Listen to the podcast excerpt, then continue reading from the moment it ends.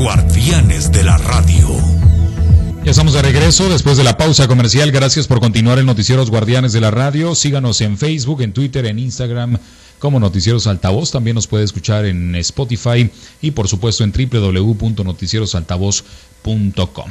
Vamos a la entrevista en Guardianes de la Radio. Ya está eh, vía telefónica la directora general del Centro de Políticas de Género para la Igualdad entre Mujeres y Hombres de la Universidad Autónoma de Sinaloa, la doctora Beatriz Eugenia Rodríguez Pérez a quien yo le agradezco mucho que nos haya tomado la llamada. Doctora, muy buenas noches. Le saluda Carlos Orduño.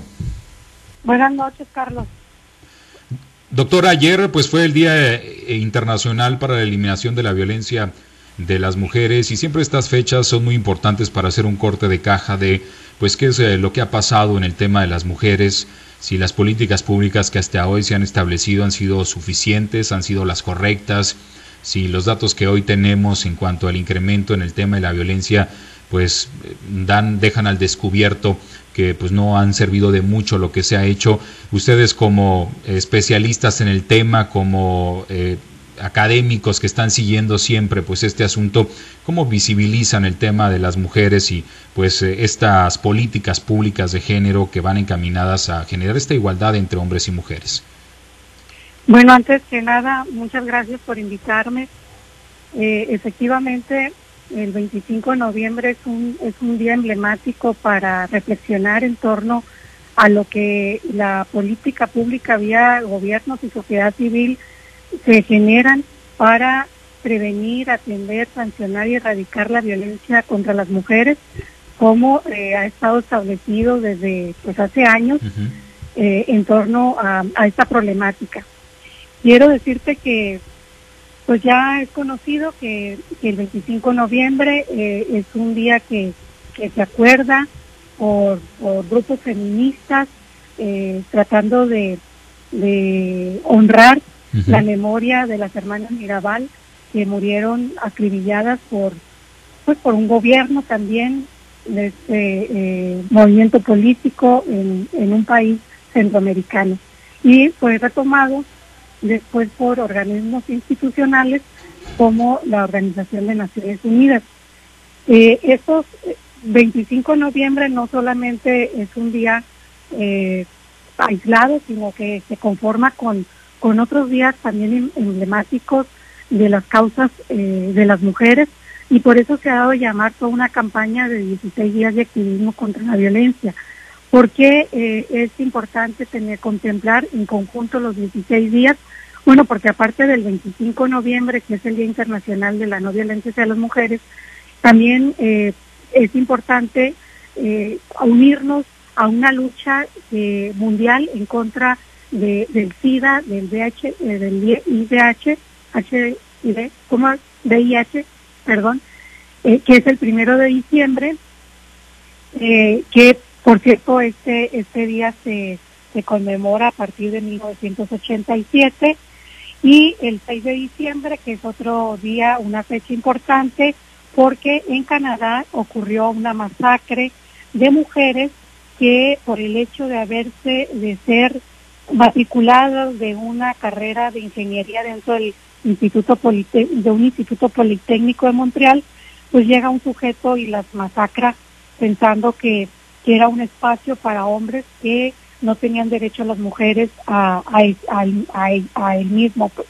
Entonces mueren 14 mujeres y otro tanto quedan heridas y, y es el 6 de diciembre se eh, también eh, se recuerda esta eh, esta masacre pues, para que no vuelvan a suceder y para nosotros que estamos dentro de las instituciones de educación superior es muy importante tenerla en la memoria porque todavía a la fecha seguimos viviendo segregación disciplinaria en ciertas eh, carreras y las ingenierías están siendo pues también espacios masculinizados donde eh, las violencias hacia las mujeres que, que se inscriben en, en ellas pues suelen ver, son, son constantes porque suelen verlas como intrusas.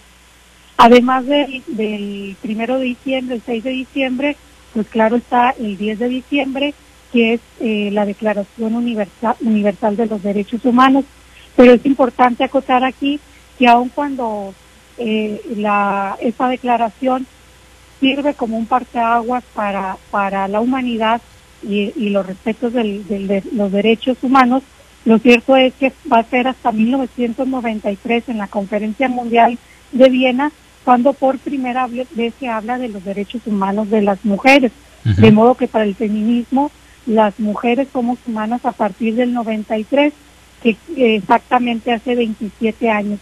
Y es importante hacer este antecedente histórico para eh, valorar cómo la violencia que se vive, una violencia cultural, estructural, aparte que la que se ve que es la violencia directa, eh, está mediada por toda una construcción social que eh, permea o que hace ver a las mujeres como eh, sujetos, no como sujetos de derecho, es decir, cosificadas, enajenadas y por lo tanto este objeto de cualquier violencia que dentro del sistema patriarcal se le quiera ocasionar. Y bueno, y todo esto, de alguna manera, doctora, eh, a lo largo de estos veintitantos años que ya mencionaba usted, ha sido un avance lento, significativo. ¿Cómo, lo ven ustedes con todo esto que se ha generado recientemente? Pues mirábamos en Cancún como una manifestación de mujeres era reprimida a punta de balas, incluso algunas pues eh, resultaron lesionadas en los pies y en las piernas porque pues los policías tiraban al aire y tiraban al piso. O sea, todavía sigue generándose esta violencia. Pareciera que va muy lenta esta incorporación de las mujeres eh, en esta igualdad entre hombres y mujeres. Sin duda, el tema de la violencia se ha posicionado a través de los medios. Creo que hay una hay una idea o hay un aspecto muy importante porque cada vez es un tema menos tolerado, este, eh, se ve políticamente incorrecto, no cualquiera se atreve a decir abiertamente de, cosas que atenten contra la dignidad de una persona, aunque eh, ya en, en, las, en los hechos eh, de la vida privada eh, sucedan otras cosas. Sin embargo, creo que se ha avanzado en algunos aspectos, como les digo, el posicionamiento en los medios, la generación de leyes, de normas que, que castigan. Sin embargo, poco impacto vemos en, en la realidad en torno a los números. los, la violencia sigue siendo grave y no solamente se ve como tradicionalmente hace años eh, eh, era como poco de atención la violencia familiar, la violencia pareja. Hoy hablamos de otros tipos de violencia que incluso se han incorporado a las mismas leyes, como la violencia cibernética, la violencia obstétrica, la, la violencia eh, política. es decir, cada vez hay conductas que se desnaturalizan y por lo tanto se incorporan dentro de la normativa para que también se sancione ese tipo de acciones. Sin embargo, mm, como te digo, los números no bajan. Parece ser que el efecto atención eh, tiene algo que ver en el sentido que se generan eh, estructuras que dan apoyo, que dan asesoría, que atienden y que la gente víctima se acerca a ellas y por lo tanto se lleva la estadística y hay más posibilidad de dar eh, los números más exactos, sobre todo no de las víctimas reales, sino de las personas que se atreven a acercarse a, un organismo institucional para buscar atención y apoyo. Eh, ese se llama efecto, efecto atención, pero también las encuestas como la INDIRE y otras más de, de víctimas señalan cómo se incrementan este, este número de personas que declaran vivir violencia y que es muy importante porque son el, insumo principal para la generación de políticas. Creo que eh, la, la declaración o el, lema que llevan los 16 días de activismo este 2020-20 es importante retomar porque uno de los aspectos o de las estrategias que retoman es el financiamiento, la respuesta, la prevención y la recopilación, por supuesto, del dato. Son cuatro medidas que hace la ONU un llamado a los gobiernos para que lo tomen en cuenta porque necesitamos que las políticas existan, pero que atiendan bien y para que atiendan bien necesitamos recursos humanos capacitados, preparados y apoyos también para reponer, reparar el daño hacia las víctimas. Todo este, todo el, el, constructo jurídico, o sea, todo el andamiaje jurídico que se tiene ahora el 50-50 en eh, candidaturas, eh, la ley en contra de la violencia de las mujeres, eh, los organismos como el CEPAVIF, como eh, mucho, en los institutos eh, nacionales, estatales y municipales de las mujeres, pues están ahí. Sin embargo, eh, usted, ¿ve usted que se ha podido incidir poco en, la construcción social de esta igualdad, doctora? Sí, eso es, lamentable. Tenemos que reconocer que no es suficiente lo que se ha hecho. Creo que es un avance. si ustedes recordarán, yo eh, pues Fui fundadora del Consejo Estatal para Prevenir y Atender la Violencia Intrafamiliar en 2002 eh, y en esas fechas pues prácticamente iba iniciando la política pública para beneficio de las mujeres que vivían violencia. Y, inicia así de ese modo en eh, la violencia familiar como el ámbito tradicional de las mujeres y que por lo tanto era donde más se percibía la violencia y, y esta era directa de las parejas como hoy lo estamos volviendo a retomar por producto del confinamiento por el COVID, donde también se ha disparado la violencia, la violencia familiar, la violencia en los hogares, producto también pues de, del encierro en el cual estamos eh, confinados. y Sin embargo, pues vemos que no solamente es ese ámbito, la violencia se ha manifestado y se manifiesta en muchos otros, donde las mujeres hemos salido a participar, donde estamos eh, incorporadas y ya no solamente es el ámbito doméstico, sino también varios del ámbito público y por eso es importante que la norma se vaya perfeccionando, se vaya incorporando estas nuevas visiones y creo que nos hace falta efectivamente con la atención, con toda esta política de atención a la violencia, incorporar políticas que construyan igualdad.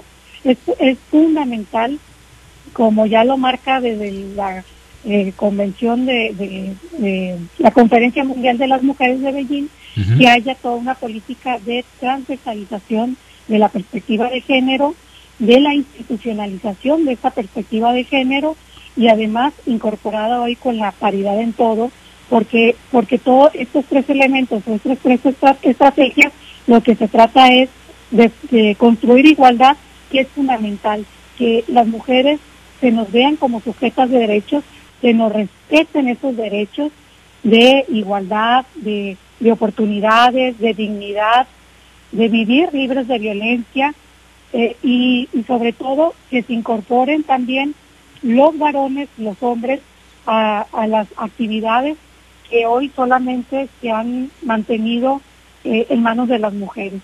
Las mujeres hemos trabajado, les quitamos un gran peso de la responsabilidad que ellos tenían como proveedores únicos de los hogares.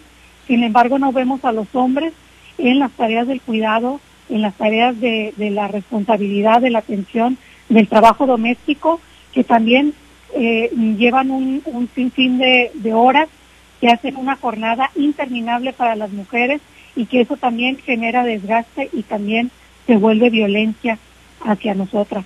Entonces yo creo que hay políticas muy importantes que deben tomarse en cuenta que van, que, que junto con las de la violencia va, van a incidir a toda esta construcción social distinta de eh, una sociedad igualitaria con mayores derechos humanos eh, eh, para, para pues, hombres y mujeres, para cambiar los roles y los estereotipos, para que haya mejores condiciones para, para todos y todas eh, pues en, en, este en esta sociedad en la que vivimos. A veces cuando una mujer llega a un puesto de, de, liderazgo, doctora, regularmente se le pregunta o hay quienes le preguntan, ¿y cómo le vas a hacer para pues hacer todo lo que tienes que hacer en tu puesto de liderazgo, pero para combinarlo con el hogar? Y eso regularmente no se les pregunta a los hombres y a veces este tipo de preguntas pues suelen ser un tanto misóginas y pues por esa segregación que usted hablaba hace un momento en el que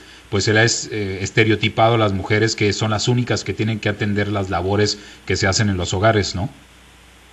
Así es.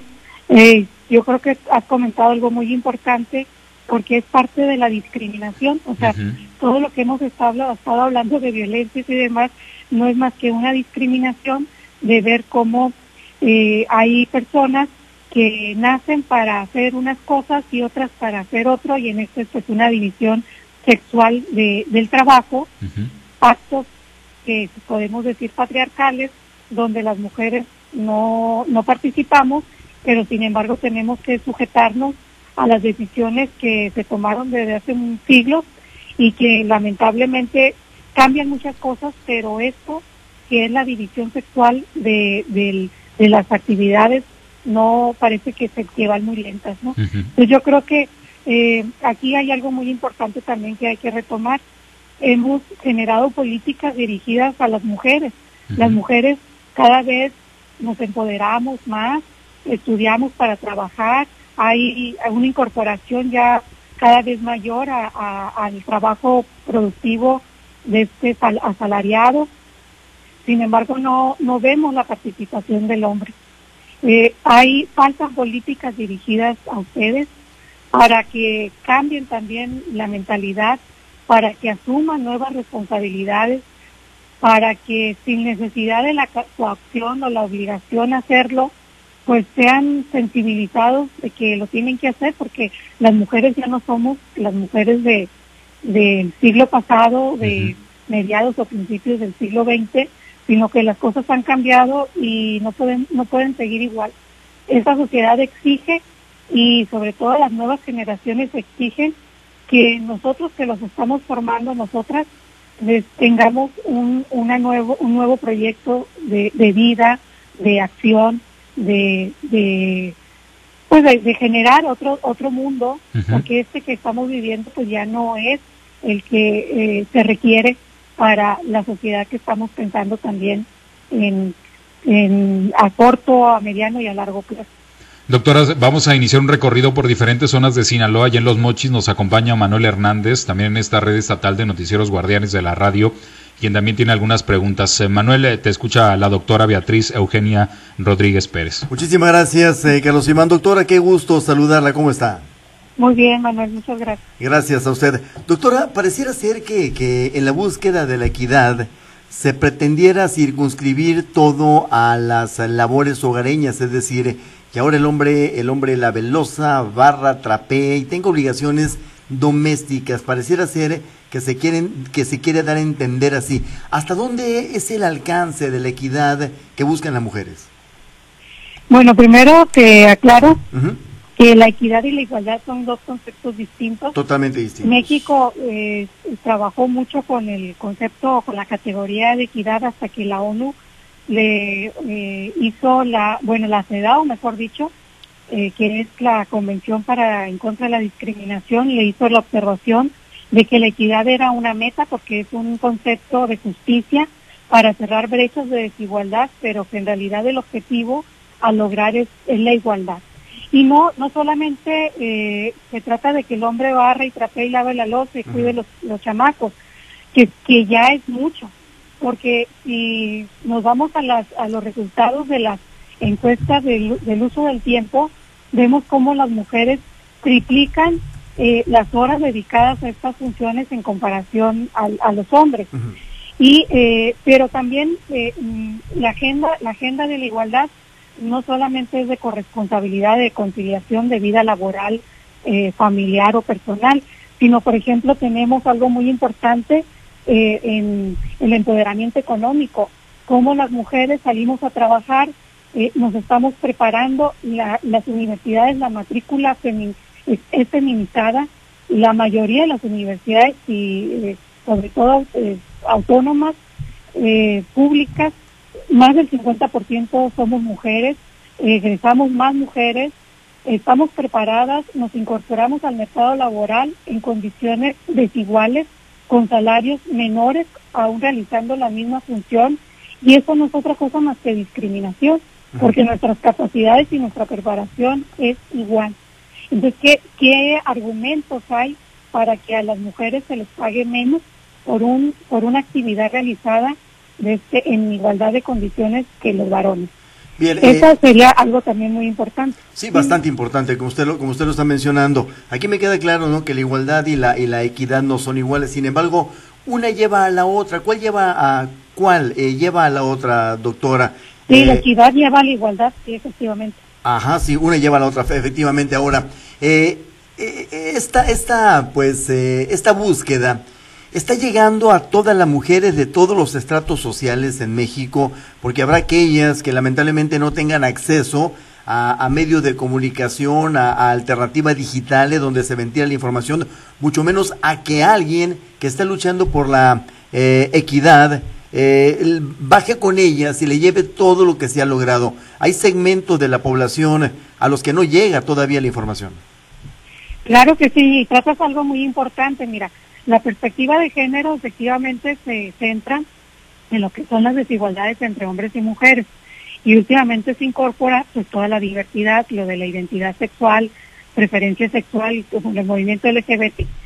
Eh, sin embargo, eh, lo que tú incorporas es una categoría que hemos llamado de interseccionalidad, que es decir, eh, las categorías sociales que atraviesan a las personas que no solamente es el sexo, sino también tiene que ver con la clase, con la edad, con la nacionalidad, la religión, eh, la, etcétera, ¿no? Una serie de componentes.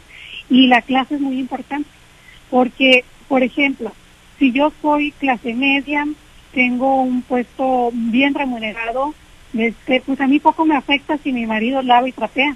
¿Por qué? Porque yo tengo la posibilidad de contratar a una persona, por lo regular mujer, que va a hacer las tareas que supuestamente pues, socialmente están eh, eh, que a mí me corresponden, ¿sí?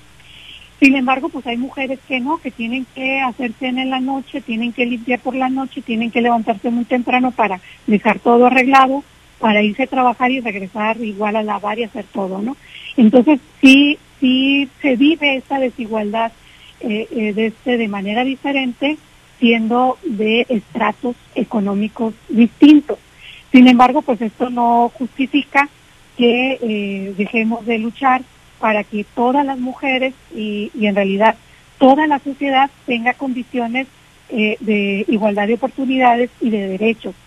Eh, por eso creo que la agenda feminista o la agenda de que reivindica la igualdad para las mujeres, pues si bien es cierto, vienen a cerrar brechas como, como tú bien lo dices, es una agenda de equidad, pero a la larga lo que se busca es la igualdad entre hombres y mujeres y ambos vamos a salir beneficiados.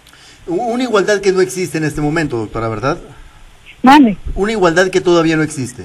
No, no existe, lamentablemente puede existir y podemos decir que existe en la ley. en la ley. una igualdad jurídica. Pero las razones biológicas son otras, ¿no? Y, y por eso cuando hablamos de igualdad, es que la igualdad tiene como varias varios adjetivos. Entonces, cuando hablamos de igualdad jurídica, sí, las leyes efectivamente, el cuarto constitucional habla de que hombres y mujeres somos iguales por, eh, por haber nacido aquí en México, de que tenemos eh, leyes de igualdad, etcétera, etcétera, pero la igualdad sustantiva, que es la igualdad real, pues no la vivimos porque en la vida cotidiana sigue, habiendo toda una serie de cosas que nos que a diario y a cada momento nos dice no las mujeres no deben de hacer esto los hombres deben de hacer esto esto sí se les permite esto o sea todavía eh, esa división como les digo de acciones pues está muy muy marcado no y, y por lo tanto eh, ahí detrás de, de, de esto es si tú no haces lo que la sociedad te mandata entonces es necesario que recibas un castigo, aun cuando ese castigo no esté legalmente permitido, pero socialmente sí está legitimado. ¿Sí me entiendes? Sí, sí, dígame, doctora. Ahora, una pregunta que va vinculada con su, con su eh, eh, labor académica. Eh, en la universidad, las niñas o las mujeres han, han entendido esta lucha que se está emprendiendo desde, la, desde varios eh, eh, eh, segmentos sociales, doctora, en búsqueda de esa equidad o de esa igualdad de género, ¿lo han entendido, lo están entendiendo? ¿Se lleva esa materia o se lleva esa, esa área para que las universitarias vayan entendiendo lo que la vida les espera allá en la calle? Sí, el problema que tenemos, bueno, yo voy a hablar por la universidad, sí, por la universidad. una red que, que más soy la vicecoordinadora de una red nacional de que trabajamos género en, en las universidades, pero te voy a hablar de la universidad. En la universidad es una macrouniversidad, tiene más de 100.000 estudiantes, Las escuelas, cada, cada escuela tiene un consejo técnico, decide sus currículos, eh, su currícula, y en algunas han incorporado la eh, estudios de género o, o teorías de género, este tipo de materias de violencia y demás, como optativa. Eh, en otros, los posgrados de las ciencias sociales, la mayoría tienen como líneas de investigación los estudios de género. Eh, pero no solamente de que es muy importante la formación de esta académica y que se incorpore es una de las de las eh, puntos que tenemos en nuestra agenda de para la igualdad universitaria pero hay, hay otros y los otros también es pues la atención a las violencias. Eh, tenemos un protocolo desde 2011 un reglamento para prevenir atender y sancionar el acoso y el hostigamiento sexual en la universidad. Sin embargo las denuncias son muy pocas que esto es como un espejo también de lo que se da a nivel social. Y eh, si se está entendiendo o no, pues yo creo que para muchos fue un fue benéfico los tendederos de principios de año, eh, que las estudiantes salieran a manifestarse las acciones que vivían por parte de, personas dentro de su comunidad eh, este, eh, escolar fue, fue como un parteaguas de decirnos, pues sí hemos hecho algo, pero, pero tenemos que seguir haciendo y bastante. Pero no solamente este, elaborando cosas eh, como un grupo de expertas, sino incorporando a todos los sectores universitarios a esta a, estos planes de igualdad, a estas acciones para que se incorporen sus visiones, sus demandas, sus necesidades. Por eso es muy importante que se manifiesten y yo soy una de las que doy la bienvenida a que la gente eh, de este, abra, abra su opinión, se manifieste abiertamente, tenga la libertad y desde la, la autoridad también moral para hacerlo, ¿no? En el sentido de que se atreva, porque es muy importante eh, el, esa, esa situación porque podemos escucharla cosas que, que a lo mejor no las estamos tomando en cuenta porque estamos en otro sector, eh, eh, nuestras dinámicas son distintas. Desde, eh, cuando, cuando hablan de esa manera, no nos queda más que la obligación de atenderlo. Y creo que eso, el Centro de Políticas, Políticas de Género de la universidad nos quedó muy claro y ahorita estamos en esta dinámica de reformar una serie de situaciones de documentos que, que ya teníamos, que los estamos utilizando, pero que sabemos que están vivos y que tienen que estarse modificando pues cada, cada vez que sea necesario. Bien, doctora eh, Beatriz Eugenia, de mi parte muchísimas gracias por esta aportación a conocer un poco más sobre estos términos, equidad y género, género y equidad, ¿no? Términos que de repente los confundimos, pero que no tienen nada de, de sinónimos. Gracias y yo me regreso con Carlos Iván Orduño. Muchas gracias, Manuel. A usted. Muchas gracias, Manuel. Doctora, vamos a ir a Guasave. En Guasave nos acompaña Pablo César Espinosa, que también tiene ahí algunas eh, preguntas. Eh, Pablo, te escucha la doctora Beatriz Eugenia Rodríguez. Muchas gracias, gracias, eh, eh, Carlos Iván. Doctora, qué gusto saludarla. Muy buenas noches. Buenas noches, Pablo. Doctora, eh, pues en lo que han transitado, eh, pues con los logros, si es que se pueden considerar logros, que sí lo son, por supuesto, pero eh, en la ruta hacia, bueno, pues eh, la aspiración eh, ideal que debería, que tienen seguramente de, de, de vivir, pues vidas libres eh, de violencia, tener una verdadera equidad, ven muy, muy lejana esta situación, o sea, eh, ven muy lejano el escenario, pues digamos lo eh, ideal en el que aspirarían a estar las mujeres. Pues yo creo que cada vez es más, más cercano porque uh-huh. pues este, yo tengo más de, pues ya tengo muchos años para no balconearme en esta lucha y, y sí veo que se ha transformado, que se han incorporado pues políticas, se han incorporado nuevas nuevas estrategias, se han incorporado eh, nuevas personas. Veo eh, que la juventud está muy muy participativa. Cuando cuando yo era joven éramos pocas, yo creo, este porque el feminismo después de los 60, 70 tuvo un reflujo y parece ser que hoy con el inicio, para algunas feministas dicen de la cuarta ola, mm, vemos cómo, eh, mm, sobre todo el 8 de marzo de este, de este año y, ya para finalizar el año de pasado, miles de mujeres en las calles protestando principalmente contra la violencia y, una violencia específica, que es la violencia de tipo sexual, que no es otra cosa más que eh, protestar contra eh, los actos de violación, de acoso, de hostigamiento, de trata, de tráfico, pornografía, desaparición, feminicidio. Es decir, eh, se escucha poco decir es que es una demanda en contra de la violencia sexual, pero ¿cuántas acciones se tipifican dentro de la violencia sexual y que son atroces porque dañan el cuerpo de las mujeres y con ello pues también totalmente su psique, em, eh, sus emociones y demás. Entonces yo creo que esta, este movimiento de jóvenes que hoy se, circunscriben según eh, el movimiento feminista en la cuarta ola, pues eh, se hablan de una rebelión este, radical contra un nuevo paradigma que es el patriarcado violento. Y, es muy importante tomarlo en cuenta porque te digo, o sea, no solamente se trata de un tipo de violencia, son varios tipos de violencia y además eh, vividas en distintos ámbitos, familia y las que se agreguen, ¿sí? Entonces yo creo que sí, es, eh, esto no lo veíamos en, en los 80, en los 90, pero si nos ponemos a, pensar que fue el movimiento radical de los 60 del movimiento feminista en Estados Unidos y demás, pues también era parte de lo mismo, ¿no? Cuando las mujeres salían enseñando el busto, sin sostén, este, fumando marihuana, etcétera, etcétera, pues fueron también a las buenas costumbres y bueno, este, eso hoy a los años lo valoramos de distintas maneras. Creo que también lo que hoy tenemos que pensar con el movimiento feminista que se manifiesta de esta manera, pues eh, ponernos a comprender la situación de hartazgo, de, de cansancio, de irritabilidad que tienen porque esta violencia no para.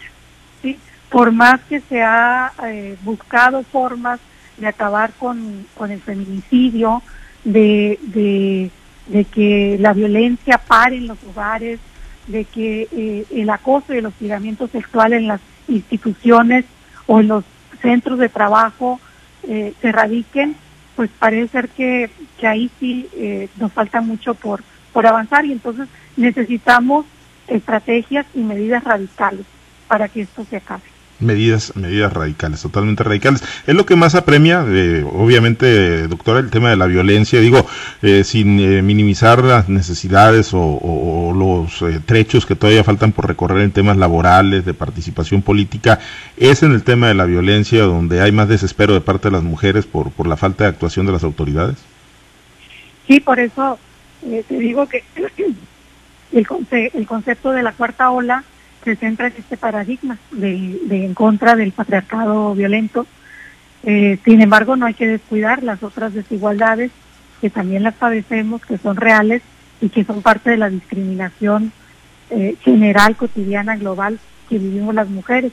Y una de las cosas, perdón, que se marca, pues en esto de la paridad, ¿no? Porque la, la conferencia Beijing nos mandató transversalizar institucionalizar la perspectiva de género, pero hay una hay algo que se agrega que es la paridad en todo.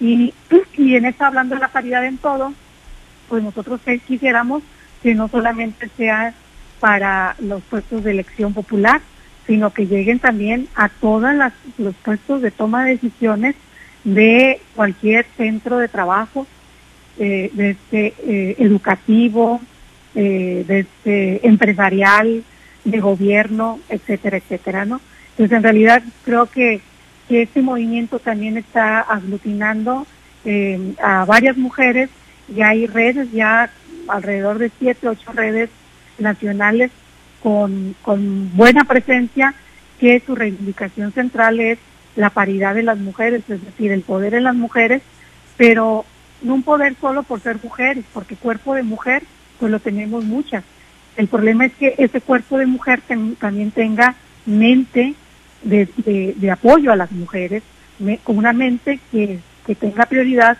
la perspectiva de género, los derechos humanos, la agenda de igualdad, eh, eso sería pues lo más deseable. Muy bien, doctora, pues muchísimas gracias de mi parte. Si me lo permite, regresamos a Agua con Carlos Iván. Gracias a ti, Pablo. Gracias, Carlos Iván. Gracias, Pablo César. Doctora, pues eh, agradecerle la oportunidad que nos dio de poder conversar eh, sobre este tema. Pues muchas gracias. Gracias a ti, eh, este, Carlos. Pues yo en realidad hacía tiempo que no estaba frente a los micrófonos. era parte de mi, mi actuar o de mi actividad, función permanente cuando era funcionaria pública este, hoy soy funcionaria, pero universitaria. En realidad tenía nervios porque no sabía, parece que iba a un examen sin, sin haber estudiado y sin acordeón, pero me siento bien. Este, creo que, que se han tocado los puntos importantes. Sí, ha sido una gran charla, doctora. Sí, y, y bueno, pues no queda de otra más que seguir, seguir en esto y, y, y pues sí invito a, a ustedes como hombres, a los varones que nos escuchan, a que, a que vean que esto no es una lucha de solo de las mujeres, que en realidad hemos estado transformando el mundo, pero es, es hora que se incorporen ustedes porque el mundo lo compartimos con ustedes también. Muy bien, pues muchas gracias doctora, muy buenas noches. Buenas noches, hasta luego. Hasta luego, es la doctora Beatriz Eugenia Rodríguez Pérez, es directora general del Centro de Políticas de Género para la Igualdad entre Mujeres y Hombres.